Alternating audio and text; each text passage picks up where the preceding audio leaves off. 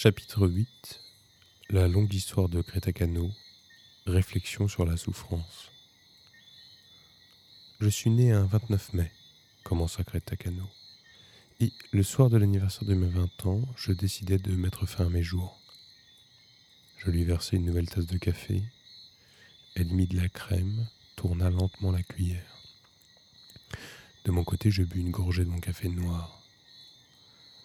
À petits coups secs, l'horloge du salon frappait contre le mur du temps. Crétacano me regardait fixement et demanda Ne vaudrait-il pas mieux que je raconte les choses dans l'ordre et que je vous parle d'abord de ma naissance et de mon milieu familial, par exemple?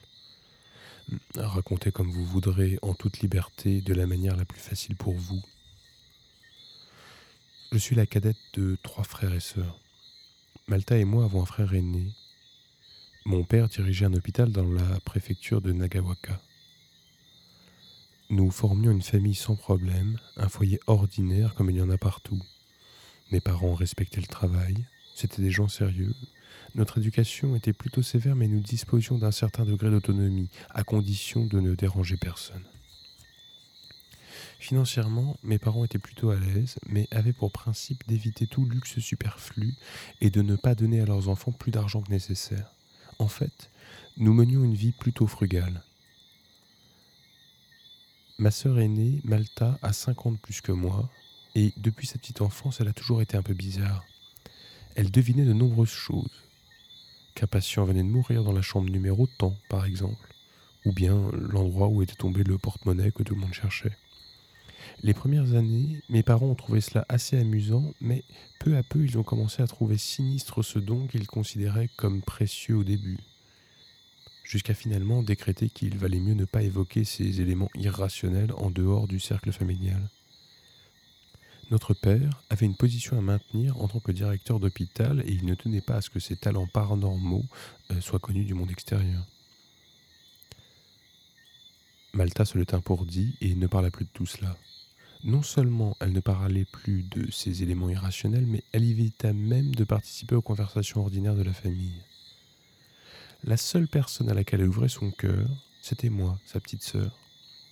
Nous nous entendions très bien. Elle me racontait, en me prévenant de ne surtout en parler à personne, qu'un incendie allait éclater dans le voisinage, ou que notre tante, c'était Yaga, allait tomber malade.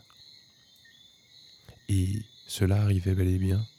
Moi, j'étais encore toute petite, tout cela m'amusait beaucoup. Il ne me venait jamais à l'idée que c'était effrayant ou sinistre. Du plus loin que je m'en souvienne, j'ai toujours suivi Malta et écouté ses prédictions. Les dons de ma sœur ne firent que se renforcer au fur et à mesure qu'elle grandissait, mais elle ne savait que faire de ses capacités latentes, comment les utiliser. Elle en souffrait beaucoup. Elle ne pouvait en parler à personne. Il n'y avait personne pour la conseiller. Elle eut une adolescence très solitaire. Elle devait tout résoudre par elle-même, trouver toutes les réponses toute seule. Elle n'a jamais été heureuse dans notre famille car elle ne pouvait pas avoir l'esprit ni le cœur tranquille. À la maison, elle devait étouffer ses dons en permanence, les cacher aux yeux de tous. Comme une plante vigoureuse obligée de pousser dans un pot trop étroit. Ça n'est pas naturel et c'est une erreur de le faire. La seule chose que comprenait Malta à cette époque, c'est qu'il fallait qu'elle quitte le plus rapidement possible cette maison. Elle se mit à penser qu'il existait quelque part sur la planète un monde qui lui correspondait, une façon de vivre faite pour elle. Mais il fallait qu'elle patiente jusqu'à la fin de ses études secondaires. Quand elle sortit du lycée, elle décida de partir seule à l'étranger au lieu d'entrer à l'université. Nos parents, qui menait une vie très banale, ne lui donnèrent pas facilement l'autorisation de réaliser ce projet. Finalement, Malta consacra tous ses efforts à mettre de l'argent de côté et finit par quitter la maison en cachette. Elle partit d'abord à Hawaï, vécut deux ans sur l'île de Kauai, parce qu'elle avait lu quelque part qu'on trouvait sur la côte nord des territoires avec des sources magnifiques. À cette époque déjà, Malta s'intéressait profondément à l'élément eau. Elle était persuadée que la composition de l'eau contrôle une grande partie de la vie humaine. À l'époque, au fond de l'île de Kauai, il restait encore une communauté hippie importante dont elle devint membre. L'eau qu'on y trouvait eut une grande influence sur les dons surnaturels de Malta. L'absorption de cette eau l'aidait à harmoniser son corps physique et ses dons spirituels. Elle m'écrivit que c'était la plus belle chose qui pouvait lui arriver. Cela me rendit très heureuse quand je lus sa lettre. Cependant, très vite, elle ne fut plus satisfaite de cette vie. Certes, c'était un lieu enchanteur et serein où les gens recherchaient la paix de l'esprit à l'écart des désirs matérialistes. Mais il s'appuyait trop à son goût sur les drogues ou la libération sexuelle. Maltacano n'avait pas besoin de tout ça. Au bout de deux ans, elle quitta l'île de Kauai. Elle se rendit ensuite au Canada et après avoir voyagé un peu partout sur le continent nord-américain, partit pour l'Europe. Elle avait voyagé en goûtant l'eau partout où elle passait. Elle découvrit quelques endroits dotés d'une eau exceptionnelle, mais ce n'était pas encore l'eau parfaite. Elle poursuivit donc ses périples. Quand elle était à court d'argent, elle exerçait ses talents de voyante, retrouvait des objets perdus, des gens disparus et acceptait de l'argent en remerciement. Mais cela ne lui plaisait pas. Elle ne trouvait pas souhaitable d'échanger un don du ciel contre un bien matériel. Mais si elle n'avait pas fait cela à l'époque, elle n'aurait pas pu survivre. Où qu'elle aille, sa réputation se répandait vite et elle n'avait aucun mal à gagner sa vie. En Angleterre, elle participa même à une enquête policière. Elle découvrit l'endroit où était caché le cadavre d'une petite fille disparue et découvrit même à proximité un gant que l'assassin avait laissé tomber. Le coupable fut arrêté et avoua son crime. Les journaux en parlèrent. À l'occasion, je vous montrerai les coupures, monsieur Okada. Elle se promena ainsi à travers toute l'Europe et un beau jour, finit par arriver à Malte. Cela faisait alors cinq ans qu'elle avait quitté le Japon. Ce fut le dernier lieu où elle s'arrêta dans la quête de son eau parfaite. Mais Malta avait déjà dû vous raconter cette histoire elle-même. J'acquiesçais en hochant la tête. Elle m'envoyait toujours des lettres. Tout au long de cette vie itinérante, je recevais une longue missive une fois par semaine, sauf évidemment quand les circonstances l'en empêchaient. Elle me racontait où elle était, ce qu'elle faisait. Nos relations étaient excellentes. Même de si loin, nous arrivions à nous comprendre. Ces lettres étaient merveilleuses. Si vous pouviez les lire, monsieur Okada, vous comprendriez quelle merveilleuse personne est Maltakano. J'ai appris beaucoup de choses sur le monde grâce à ce qu'elle m'écrivait. J'ai appris qu'il existait beaucoup de gens intéressants. Ces lettres me donnaient du courage. Elles m'ont aidé à grandir. J'en suis profondément reconnaissante à ma sœur. Loin de moi l'idée de dénigrer ses bienfaits, mais en même temps, des lettres restent des lettres. Mon adolescence fut difficile, et au moment où j'aurais eu le plus besoin de sa présence, ma sœur vivait au loin. Je menais une vie très solitaire, pleine de souffrances. Je reviendrai tout à l'heure sur ces souffrances.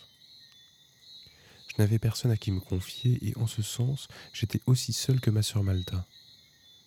Si elle avait été près de moi pendant cette période de mon adolescence, je suis sûr que ma vie serait un peu différente de ce qu'elle est maintenant. Je pense qu'elle m'aurait apporté une aide efficace, qu'elle m'aurait sauvé même. Mais à quoi bon dire cela maintenant? Tout comme Malta devait trouver seule son chemin, moi aussi j'ai dû trouver le mien. Et quand j'ai eu 20 ans, j'ai décidé de me suicider. Cano souleva sa tasse de café et la termina. Ce café est délicieux, dit-elle.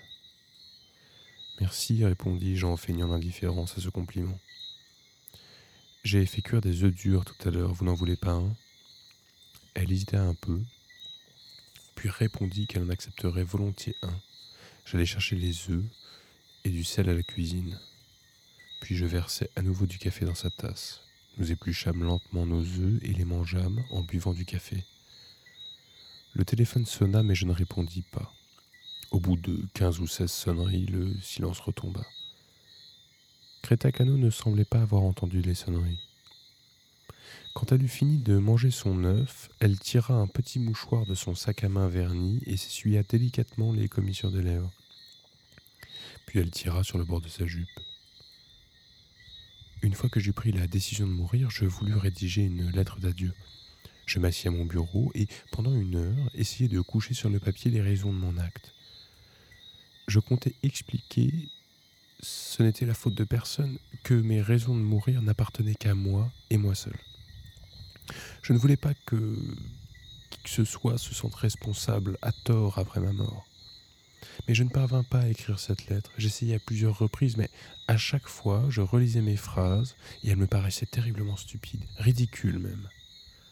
On aurait dit que plus j'essayais d'écrire sérieusement, plus ma prose devenait comique. Finalement, je décidai de ne rien écrire du tout. C'est très simple, me dis-je. J'ai perdu tout espoir en ma vie, voilà tout. Je ne pouvais pas supporter davantage de souffrance. J'en avais enduré beaucoup au cours de mes vingt années de vie. Ces vingt années écoulées n'avaient été qu'une suite ininterrompue de souffrances. Pourtant, je m'étais toujours efforcé de les supporter. J'avais une confiance absolue en moi-même sur ce point. Je peux l'affirmer la tête haute. J'ai fait plus d'efforts que qui que ce soit au monde. Je n'ai pas abandonné la lutte facilement. Mais le jour de mes vingt ans, je me suis rendu compte d'une chose. En fait, la vie ne valait pas la peine d'être vécue au prix de tant de douleurs. Elle se tut un moment, plia soigneusement le mouchoir posé sur ses genoux. Quand elle baissait ainsi les yeux, ses fossiles dessinaient une ombre paisible sur son visage.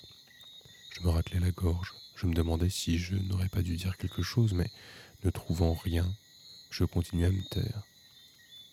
J'entendis l'oiseau à ressort crier quelque part au loin. Toute la raison de mon désir de mourir était là. La souffrance, reprit Crétacano. Je ne parle pas de la souffrance mentale ou métaphorique, je parle de souffrance pure, de douleur physique, une souffrance simple, quotidienne, directe, physiologique et essentielle.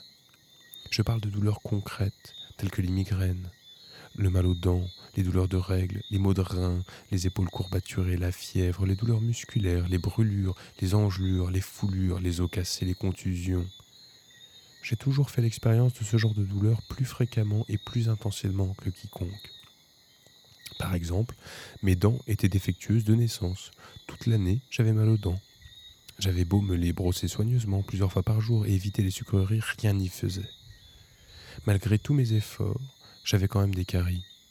En outre, j'étais d'une constitution sur laquelle les anesthésies n'avaient guère de prise, si bien que pour moi, aller chez le dentiste tenait du cauchemar.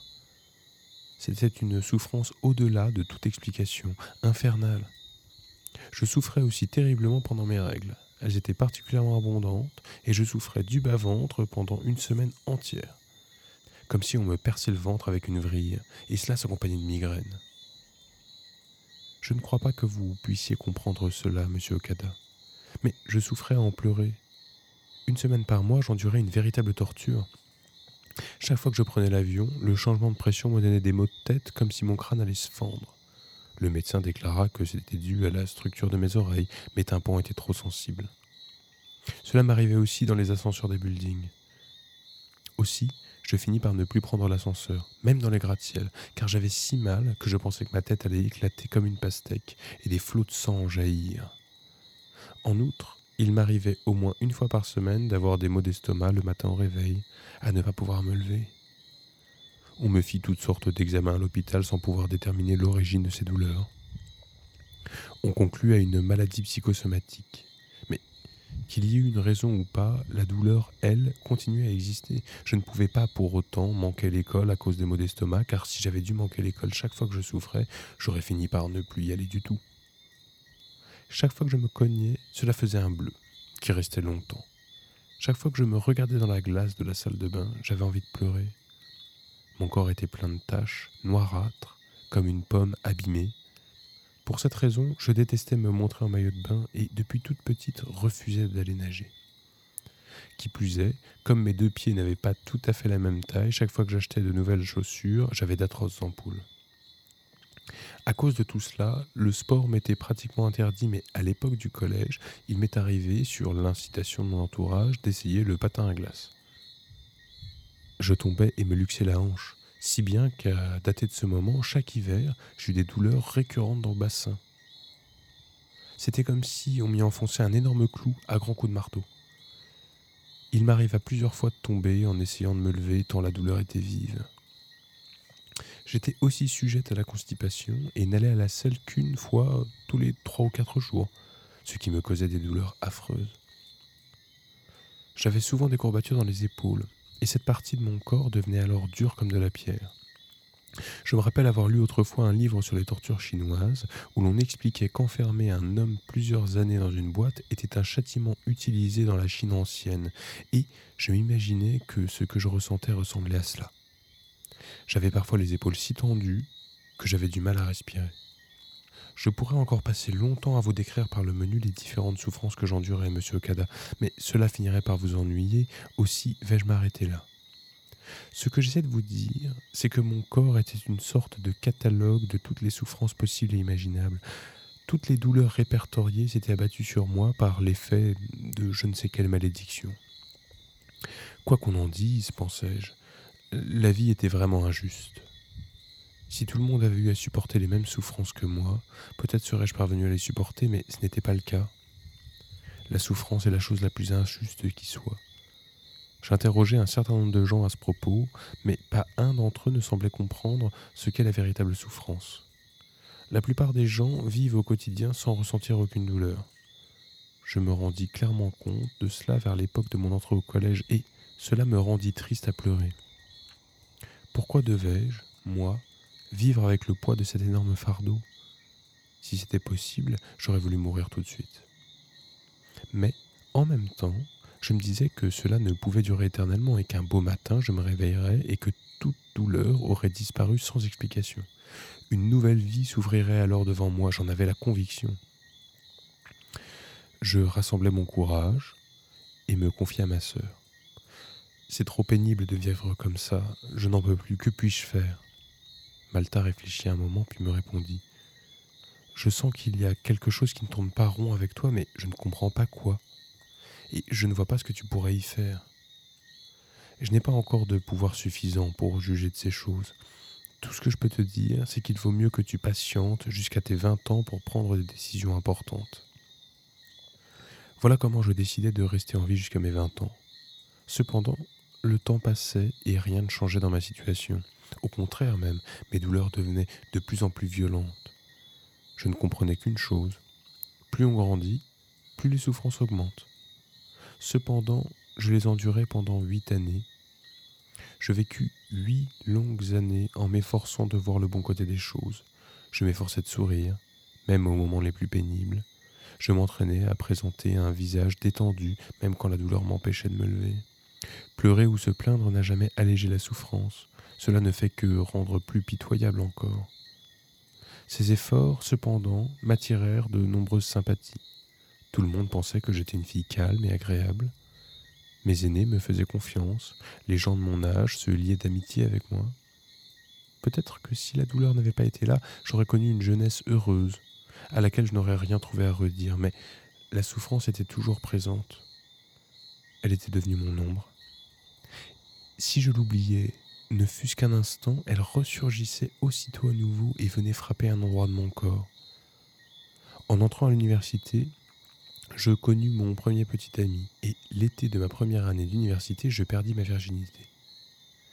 Mais cette expérience, vous l'avez sans doute deviné, ne me procura rien d'autre que des sensations pénibles. Des amis plus avertis m'avaient prévenu. Au début, ça fait mal, mais une fois que tu t'habitues, tu ne sens plus de douleur, ne t'inquiète pas. Mais, en fait, le temps avait beau passer, la douleur ne disparaissait pas. Couché avec mon petit ami m'arrachait des larmes. Cela finit par me dégoûter du sexe. Un jour, je déclarai à mon ami que je l'aimais, mais que je ne voulais plus me livrer à un acte qui me causait autant de souffrance. Surpris, il me répondit qu'il n'avait jamais entendu pareille sornette. Tu as sûrement un problème psychologique, il faudrait que tu sois plus décontracté. Alors ça te ferait plus mal, et, tu y prendrais même du plaisir. C'est quelque chose que tout le monde fait, pourquoi serais-tu la seule à ne pas t'y adonner? Tu ne fais pas assez d'efforts, tu t'écoutes trop, tu attribues tous tes problèmes à la douleur. Mais tu arriveras à rien si tu passes ton temps à te plaindre. En entendant parler ainsi, quelque chose que j'avais retenu jusque-là patiemment explosa littéralement. Je ne plaisante pas, m'écriai-je. Tu crois comprendre quelque chose à la douleur Ce n'est pas une douleur ordinaire que je ressens, figure-toi. Question souffrance, je connais tout sur le bout des doigts. Quand j'ai mal, j'ai vraiment mal je me mis à lui expliquer en détail toutes les douleurs que j'avais eu à affronter jusqu'alors, mais il ne pouvait rien y comprendre. Les gens qui n'ont jamais réellement souffert ne peuvent comprendre ce qu'est la douleur. Nous nous séparâmes à la suite de cette discussion. Mon anniversaire approchait. J'avais pris mon mal en patience pendant vingt ans, attendant je ne sais quelle métamorphose étincelante, mais rien n'était arrivé. J'étais vraiment déçu. Je regrettais de ne pas être morte plus tôt, ce détour n'avait servi qu'à prolonger mes misères. Parvenue à ce point du récit, Creta Cano poussa un grand soupir. Devant elle était posée une soucoupe contenant des coquilles d'œufs et une tasse de café vide. Le mouchoir était toujours sur ses genoux, bien plié. Elle jeta soudain un coup d'œil sur le réveil posé sur une étagère. Excusez-moi, dit-elle d'une petite voix sèche. J'ai parlé plus longtemps que je n'aurais cru. Je ne veux pas abuser davantage de votre temps. Excusez-moi d'avoir pris si longtemps pour raconter une histoire aussi peu intéressante. Sur ce, elle saisit son sac à main verni blanc et se leva. Ah, attendez une minute, m'écriai-je à hâte. Je ne voulais pas que les choses se terminent ainsi au beau milieu de son récit. Euh, vous n'avez pas à vous faire de soucis pour le temps, j'en ai à revendre. Je n'ai rien à faire aujourd'hui. Que diriez-vous de terminer votre histoire, maintenant que vous l'avez commencée? J'imagine qu'elle ne s'arrête pas là Non? Elle ne s'arrête pas là répondit Crétacano, toujours debout, en abaissant son regard sur moi. Elle tenait les anses de son sac fermement à deux mains. En fait, euh, ce que je vous ai raconté jusque-là n'est qu'un préambule. Je lui demanda d'attendre un peu, me rendis à la cuisine. Après avoir poussé deux profonds soupirs, tourné vers l'évier, je pris deux verres sur une étagère, mis des glaçons dedans, versai du jus d'orange. Je posai les deux verres sur un petit plateau et revins au salon. J'avais pris tout mon temps pour accomplir ces gestes. Pourtant, je retrouvais Crétacano debout au même endroit, immobile. Mais lorsque je posai le verre de jus d'orange sur la table, elle se rassit enfin sur le canapé et posa son sac à côté d'elle. Vous êtes sûr demanda-t-elle, comme si elle se ravisait. Je peux tout vous raconter jusqu'au bout Mais bien sûr. Elle but la moitié de son jus d'orange et reprit le fil de son récit. Vous l'aviez déjà compris, monsieur Okada, j'ai raté mon suicide. Sinon, je ne serais pas là en train de boire du jus d'orange avec vous. En disant cela, elle me regardait droit dans les yeux. Je souris en réponse. Si j'avais réussi, ma décision de mourir aurait été la dernière de ma vie. Ma conscience serait retournée pour toujours au néant et je n'aurais plus jamais eu à souffrir. C'était mon but. Malheureusement, je choisis la mauvaise méthode pour disparaître. Le soir du 29 mai, à 9h, je me rendis dans la chambre de mon frère aîné et lui demandai de me prêter sa voiture. C'était une voiture neuve qu'il venait d'acheter, aussi n'accepta-t-il qu'à contre-coeur. Mais il m'avait emprunté de l'argent pour acheter sa voiture et ne pouvait me refuser ce service. Il me donna donc la clé de contact et je montai dans sa Toyota MR2 flambant neuve. Je roulais environ une demi-heure. La voiture avait à peine 1800 km. Elle était légère à conduire, faisait un bond dès que j'effleurais l'accélérateur. C'était exactement le véhicule qu'il me fallait pour accomplir mon projet. Une fois près des berges de la Tamagawa, je trouvai un grand mur de pierre à l'air solide. C'était l'enceinte extérieure d'une propriété. En plus, il était situé au fond d'un impasse en T, ce qui favorisait mon projet. Je pris suffisamment d'élan pour pouvoir augmenter la vitesse, appuyer sur l'accélérateur et pied au plancher foncer dans le mur. Je devais rouler à 150 à l'heure. Je perdis conscience à l'instant où l'avant de la voiture percutait le mur. Malheureusement pour moi, cette enceinte était bien moins solide qu'elle n'en avait l'air. Le maçon avait dû oublier par distraction d'en cimenter la base. Le mur s'écroula donc, tandis que le capot de la voiture se pliait complètement. Mais ce fut tout. Le mur, trop mou, absorba le choc. Qui plus est, j'avais l'esprit si troublé que j'avais omis d'enlever ma ceinture de sécurité avant de foncer dedans. Voilà comment je la vis sauve. En fait, je fus très légèrement blessé. Étrangement, je n'eus même pas mal. J'avais l'impression d'être sous l'emprise d'un sort, envoûté par un renard. Je fus transporté à l'hôpital où on me répara la seule côte que je m'étais cassée. Lorsque les policiers vinrent m'interroger à l'hôpital pour les besoins de l'enquête, je leur dis que je ne me rappelais rien. Ils me crurent. Je n'avais que 20 ans, et cela faisait à peine 6 mois que j'avais le permis de conduire, et je n'étais pas à première vue du genre à me suicider. Pour commencer, qui aurait tenté de se suicider en gardant sa ceinture de sécurité? Cependant, une fois sorti de l'hôpital, je dus faire face à des problèmes bien réels et ennuyeux. Pour commencer, je dus rembourser le prêt de la Toyota écrabouillée. La malchance voulut qu'à la suite d'une erreur de formalité, la voiture n'était pas encore couverte par l'assurance au moment de l'accident. Si j'avais su, me dis-je, j'aurais loué une voiture, au moins elle aurait été assurée. Mais naturellement, lorsque j'avais emprunté la Toyota de mon frère, je n'avais pas ces détails en tête. Je n'avais pas imaginé une minute qu'il n'aurait pas d'assurance, ni que je raterais mon suicide. J'avais foncé dans un mur à 150 à l'heure après tout. Il était étrange que je sois toujours en vie. Peu de temps après, le syndic de l'immeuble m'envoya la facture des frais de réparation du mur. 1 364 294 yens à payer immédiatement. Je n'avais pas le choix. J'empruntais de l'argent à mon père. Il était très strict concernant les questions financières et me demanda de lui rembourser cette somme comme un prêt. Cet accident est arrivé par ta faute, me dit-il, et tu en as l'entière responsabilité. Tu dois donc me rendre cet argent jusqu'au dernier sou. Il ne roulait pas sur l'or à cette époque, en fait. Il devait faire des travaux d'agrandissement de l'hôpital et ses soucis d'argent lui donnaient des migraines. J'envisageais à nouveau de mourir. Cette fois, je ne me raterai pas, me dis-je. Je n'avais qu'à me jeter du quinzième étage du bâtiment principal de l'université. C'était la mort assurée sans erreur possible. J'allais examiner les lieux plusieurs fois, repérer une fenêtre d'où je pouvais me jeter facilement. Mais quelque chose m'arrêta. Quelque chose clochait. Et c'est cela qui me tira littéralement en arrière au moment crucial. Je ne souffrais pas. Depuis mon hospitalisation après l'accident, je n'avais pratiquement pas ressenti la moindre douleur. Je ne m'en étais pas rendu compte tout de suite à cause de tout ce que j'avais eu à régler aussitôt après, mais toutes ces douleurs d'autrefois avaient déserté mon corps. J'allais à la selle naturellement, mes règles n'étaient plus douloureuses, je n'avais plus de migraine, ni de mon estomac, même ma côte cassée ne m'avait pas fait souffrir outre mesure. Je décidai donc de vivre encore un peu, ça m'intéressait de goûter une vie sans souffrance. Il serait toujours temps de mourir plus tard.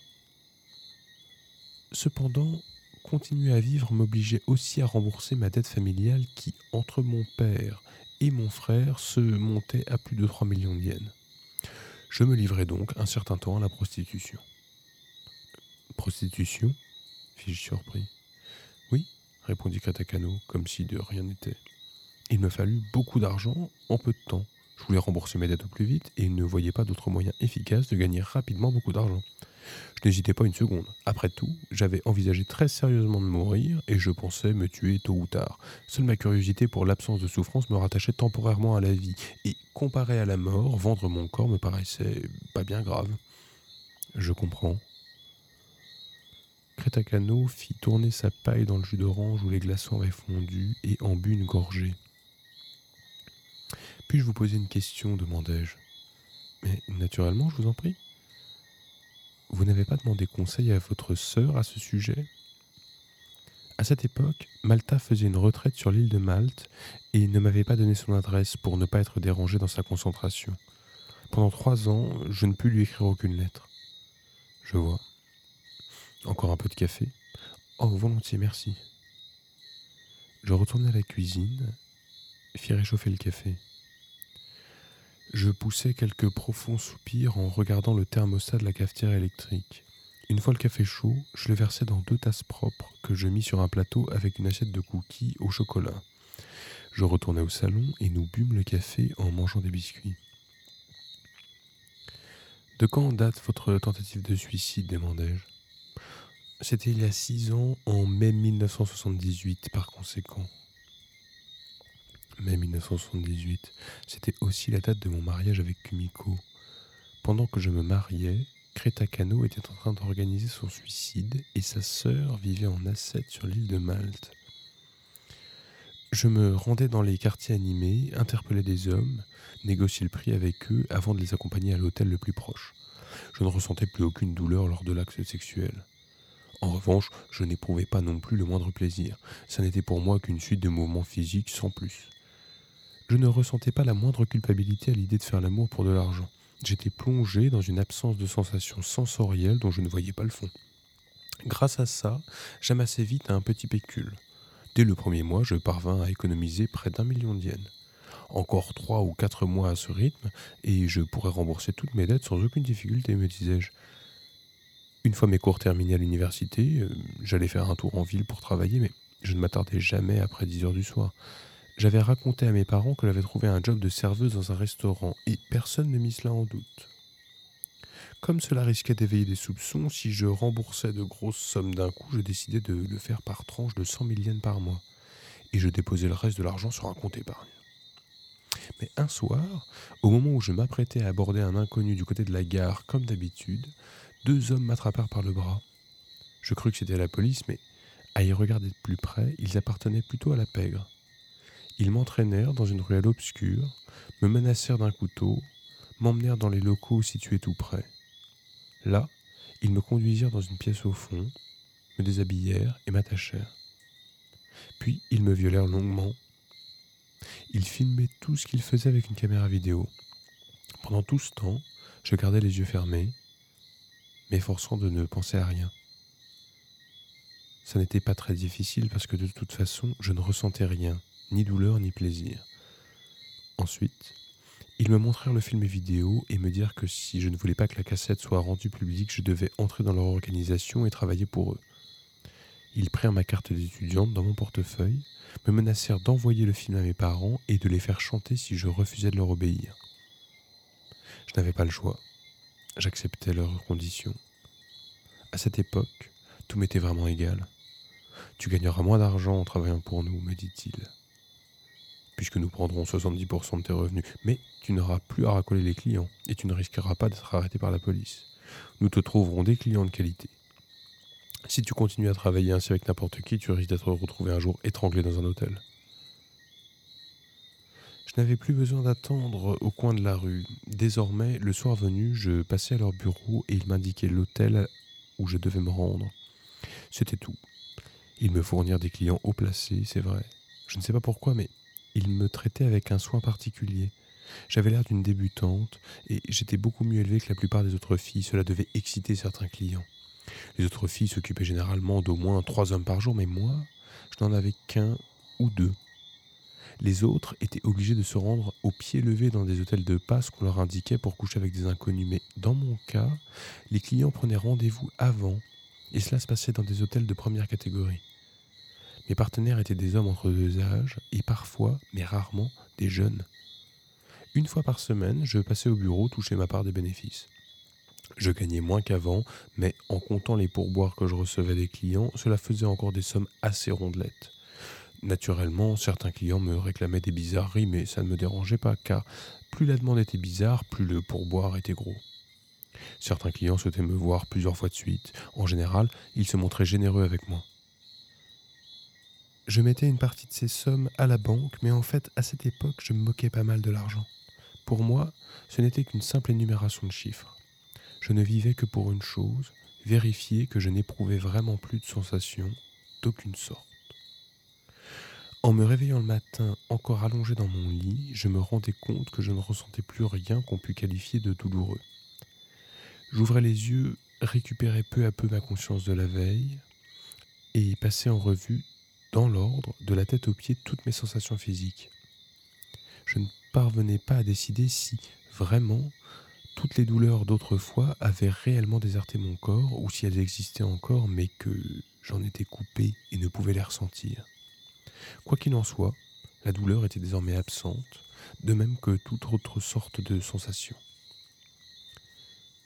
Je me levais et allais me brosser les dents, puis je prenais une douche bien chaude. Mon corps était extrêmement léger, vaporeux, comme si ce n'était plus mon corps, comme si mon âme résidait à côté de moi et non à l'intérieur. Je m'observais dans le miroir, et ce que je voyais me paraissait extrêmement lointain. Une vie sans souffrance, c'était ce dont j'avais longtemps rêvé, mais en réalité, j'avais du mal à trouver ma place dans ce monde dépourvu de toute douleur. Il y avait là quelque chose qui me troublait profondément. J'avais l'impression de n'être plus rattaché à rien.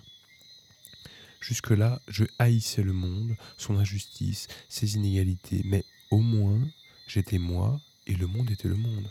Maintenant, le monde n'était plus lui-même et moi, je n'étais plus moi-même. Je pleurais souvent désormais. Dans la journée, je me rendais seul au jardin impérial de Shinjuku ou au parc de Yoyogi, et, assis sur la pelouse, je versais des larmes, les passants me regardaient d'un drôle d'air, mais je m'en moquais éperdument. Dans ces moments-là, je regrettais profondément de ne pas être morte ce soir du 29 mai. Désormais, je ne pouvais même plus me tuer. J'avais perdu jusqu'à la force de m'ôter la vie. Je ne connaissais plus de souffrance, mais n'éprouvais aucune joie non plus. Il n'y avait rien d'autre que le vide, l'absence de sensation. Je n'étais rien, même plus moi-même. Greta Cano prit une inspiration profonde, souleva sa tasse de café, regarda un moment au fond, puis elle secoua légèrement la tête, reposa la tasse. C'est à ce moment-là que j'ai rencontré Noboru Wataya, dit-elle. Noboru Wataya m'exclamai-je surpris. En, tant que client? Greta Kano hocha la tête en silence. Mais, fis-je déconcerté, je ne comprends pas. Votre sœur m'a raconté que Noboru Wataya vous avait violé. Il ne s'agit donc pas de la même histoire Greta Kano prit le mouchoir posé sur ses genoux et s'essuya délicatement le coin des lèvres. Puis elle me regarda droit dans les yeux un long moment. Un je ne sais quoi au fond de ses pupilles me troubla. Excusez-moi, dit-elle. Pourrais-je avoir encore une tasse de café? Mais bien sûr. Je pris la tasse posée sur la table, allai à la cuisine réchauffer du café. Les deux poings dans les poches de mon pantalon, j'attendis que le café commence à frémir. Quand je revins au salon, Crétacano ne s'y trouvait plus. Tout avait disparu. Elle, son sac, son mouchoir. Je me rendis dans l'entrée, ses chaussures n'étaient plus là.